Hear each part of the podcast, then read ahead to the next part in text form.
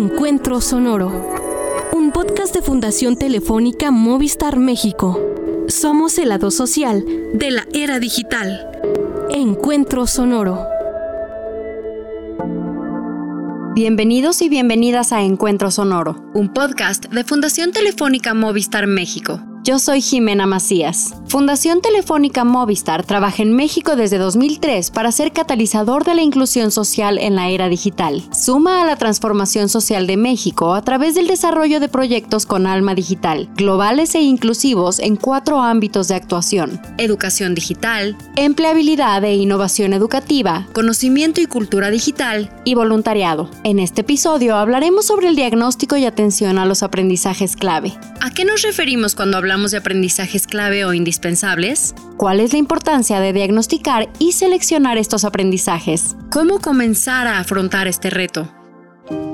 Tras la pandemia por COVID-19, el cierre de escuelas en todo el mundo fue histórico. Casi 1.500 millones de estudiantes, 84% del total en el mundo, dejaron de ir a clases y comenzaron a aprender desde casa. En México, se suspendieron las clases presenciales en las escuelas de educación preescolar, primaria, secundaria, normal y las de educación media superior y superior, dependientes de la Secretaría de Educación Pública, SEP. 36.5 millones de estudiantes mexicanos que cursaban el ciclo escolar 2019-2020 migraron a tomar clases desde sus hogares. Aquí algunos datos. Según Coneval, la oficina pública dedicada a evaluar el impacto de los programas de gobierno, informó que hubo un aumento de casi un millón de personas en situación de pobreza educativa. Si bien el rezago educativo es acumulado desde décadas, las nuevas causas que le dieron el contexto actual tales como la necesidad de trabajar para apoyar a la economía del hogar, la desintegración familiar debido a la pérdida de seres queridos, la falta de recursos y apoyo para estudiar vía remota, entre otras cuestiones, dejan casi sin esperanza a millones de estudiantes.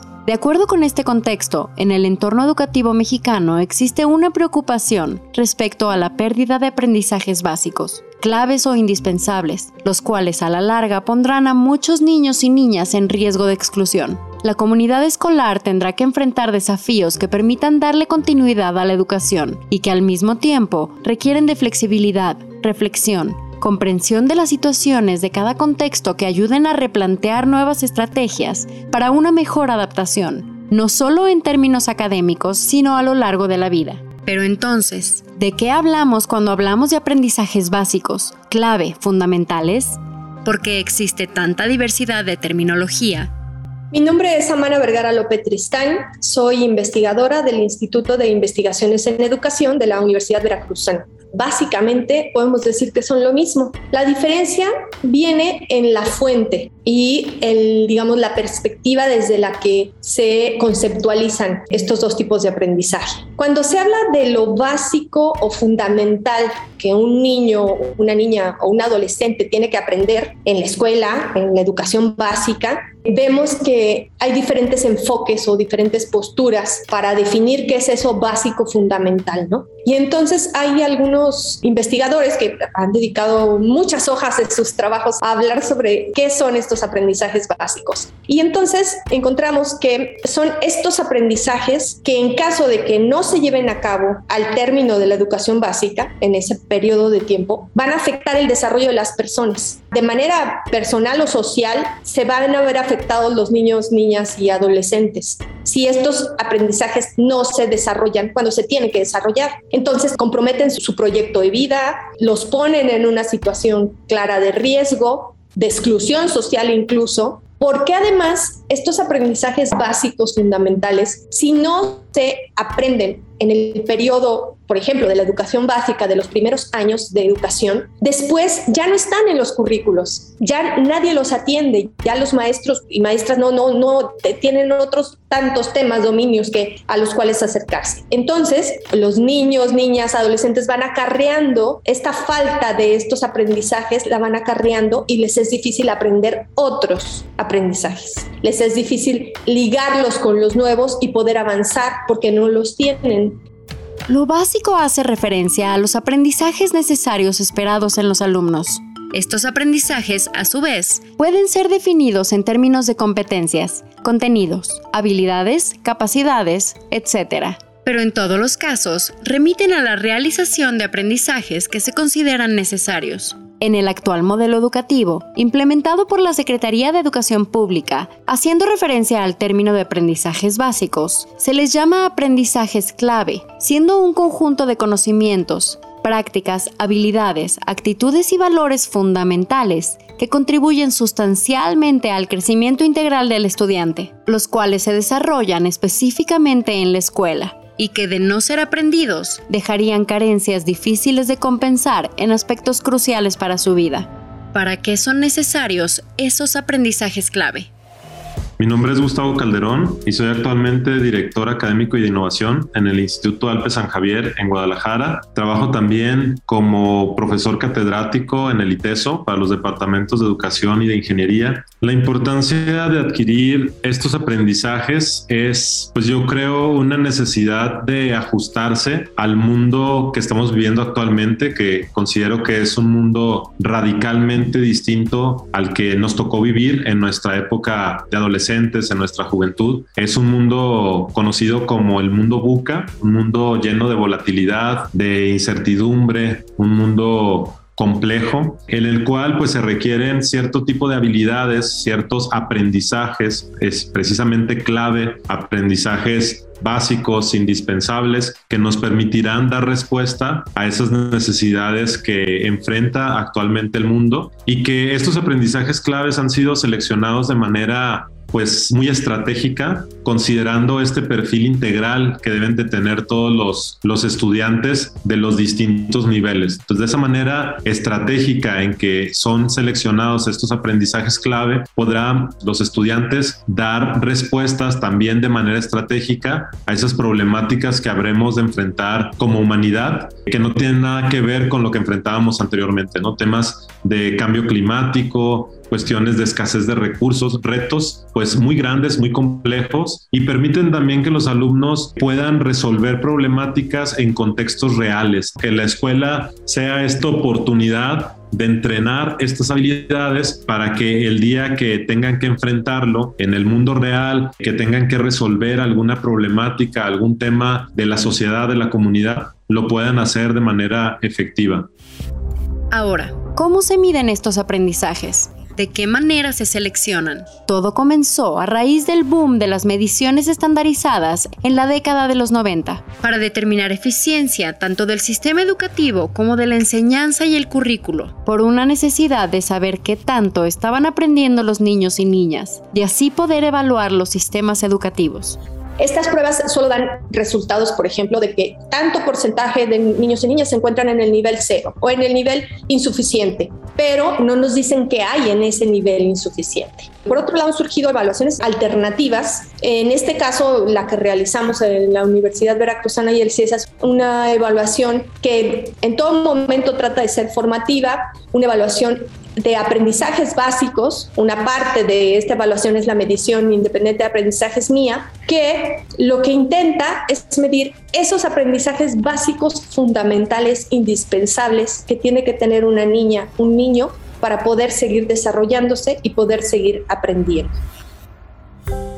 El proyecto MIA, Medición Independiente de Aprendizajes, permite dar a conocer de manera independiente si las niñas, niños y adolescentes de México tienen los aprendizajes mínimos para poder seguir aprendiendo, es decir, si saben leer y hacer operaciones matemáticas básicas. Es así que la desigualdad y el rezago de aprendizajes aumenta ¿Qué se puede hacer para resarcir este daño? Ante la reapertura gradual de las escuelas, la vuelta a la normalidad y la generación de nuevos espacios de aprendizaje, es necesario crear estrategias de medición de estos conocimientos básicos. Cursos remediales que vayan dirigidos para nivelar los aprendizajes, la construcción de una agenda educativa que recupere las lecciones aprendidas, las estimule y abone a la transición hacia una nueva realidad más justa y equitativa, acorde con los viejos y nuevos desafíos educativos. Para esto, se necesita el apoyo de docentes, padres de familia y toda la comunidad educativa. ¿De qué manera se puede afrontar el reto de recuperar estos aprendizajes básicos o clave? Mi nombre es Rebeca Valencia y pues me dedico a ayudar a las personas en su formación. Soy una apasionada de la educación, estudié pedagogía, hice una maestría en psicología educativa y me dedico tanto en la parte académica como empresarial. Me gusta mucho esta parte de ayudar a las personas a crecer, a desarrollarse y a mejorar día con día hay que romper con esta clase expositiva catedrática donde partíamos de la idea de que todos los niños estaban igual y homogéneos. Eso ya no nos va a funcionar sino que tenemos que tener diferentes metodologías o medios, aunque tengamos el mismo fin como aprendizaje, hay que variar los medios para que los niños a su nivel puedan ir cambiando. Tienes que conocer otra vez muy bien a tus alumnos y hacer un diagnóstico de tus alumnos, en qué nivel está cada uno, echar mano de herramientas como por ejemplo el trabajo colaborativo, cooperativo y que se apoyen unos a otros, hacer diferentes materiales o poner un proyecto en el que a su nivel cada alumno pueda hacer este, su parte y aprender. Yo creo que este sí es un reto muy importante donde la escuela tiene que volver otra vez a esta creatividad y creo también importante que se haga una cultura de evaluación, pero una cultura de evaluación no desde la categorización o clasificación de los alumnos, sino desde la retroalimentación, donde el error es permitido, es una forma de aprender, donde podemos, es un espacio seguro para poder aprender y que sepamos exactamente qué hicimos bien, qué hicimos mal para poder avanzar aprendizajes situados donde se les haga sentido, donde osen aprender, donde quieran seguir aprendiendo. Y pues aquí volvemos otra vez a conocer bien a nuestros alumnos, a ser creativos e intentar diferentes cosas.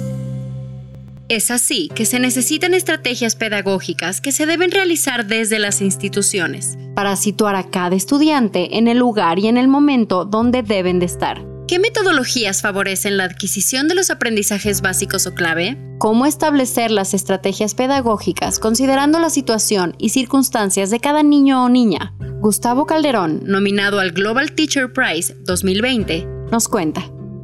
Existen distintas metodologías que favorecen a la adquisición de estos aprendizajes básicos, de estos aprendizajes claves, y podría agruparlas en estas metodologías que se conocen de manera común como metodologías activas de aprendizaje. Estas metodologías tienen la característica de que están centradas en el alumno, toman al alumno como protagonista y esto implica que estas metodologías nos permiten desarrollar no nada más la parte técnica, es decir, si es importante que los alumnos conozcan ciertos conceptos, que sepan de ciertos procedimientos, pero a la vez también es muy importante que mientras esto se está aprendiendo, se desarrollen las denominadas habilidades blandas que son tan importantes en esta época que estamos viviendo. Tomando en cuenta que estas metodologías activas tienen en el centro al, al estudiante, considero que la estrategia pedagógica debe partir de ahí, ¿no? Y considero que un componente muy importante que debemos tomar actualmente en cuenta es esta característica de personalización de las experiencias de aprendizaje. A partir de, de entender esto de personalización,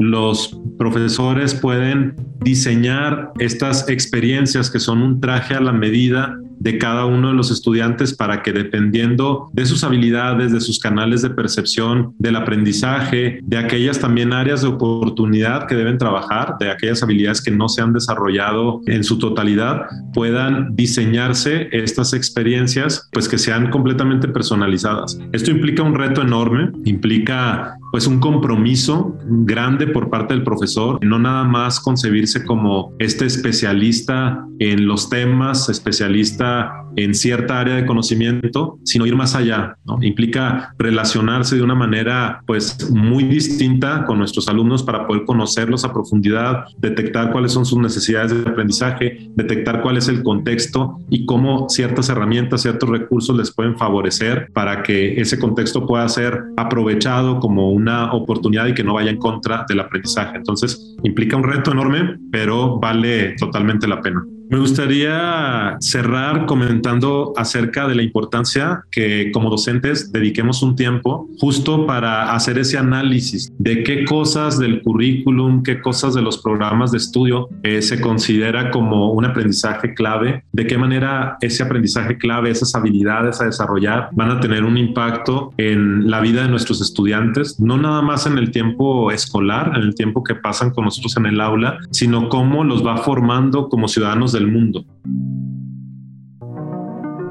La situación actual de la educación en México ha sido un parteaguas para reinventar los modelos educativos del país. La comunidad escolar, padres de familia, docentes y alumnos tendrán que enfrentar nuevos desafíos. El reto será establecer nuevos modelos educativos para distintos contextos, crear estrategias pedagógicas que permitan articular las distintas modalidades de clases y mejorar la calidad del aprendizaje de los estudiantes mediante el diagnóstico y selección de los aprendizajes clave. Es necesaria una revisión constante de los contenidos curriculares para evitar el rezago educativo y la desafiliación escolar, así como la formación docente para recuperar conocimientos y experiencias para apoyar el trabajo del alumnado, avanzar en el uso de nuevas tecnologías, mejorar las herramientas e impulsar esquemas para el aprendizaje digital. Las consecuencias a largo plazo de esta crisis educativa ponen en riesgo el potencial de una generación de jóvenes. Sin embargo, si comenzamos a actuar desde este momento, con iniciativas que están dirigidas y focalizadas hacia los aprendizajes básicos, los resultados serán diferentes, ahora y en el futuro.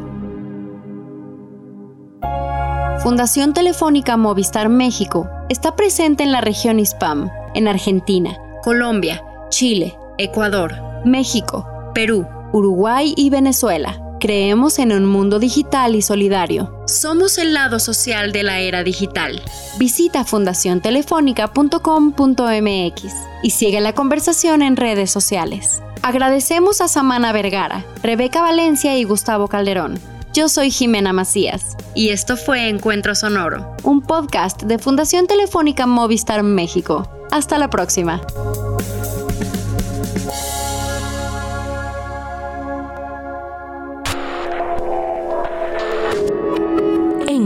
Sonoro, un podcast de Fundación Telefónica Movistar México.